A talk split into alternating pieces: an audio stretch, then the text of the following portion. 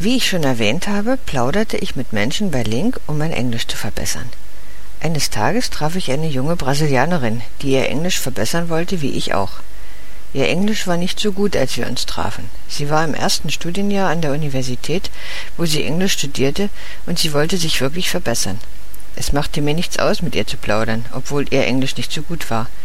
Ich meine, manche Leute wollen nicht mit jemandem mit einem niedrigeren Niveau als er oder sie selbst sprechen aber ich wollte eine Interaktion mit den Menschen und auf Englisch schreiben. Ich korrigierte ihr Englisch und gab einige Ratschläge.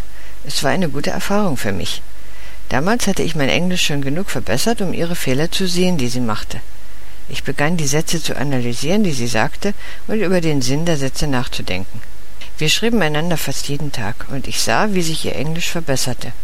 Es war ganz interessant, aber nachdem wir einander fast jeden Tag geschrieben hatten, verliebten wir uns und begannen über Dinge zu schreiben, die vorher nicht zur Sprache gekommen waren. Daher war ich auch neugierig, ihre Sprache kennenzulernen, nämlich Portugiesisch.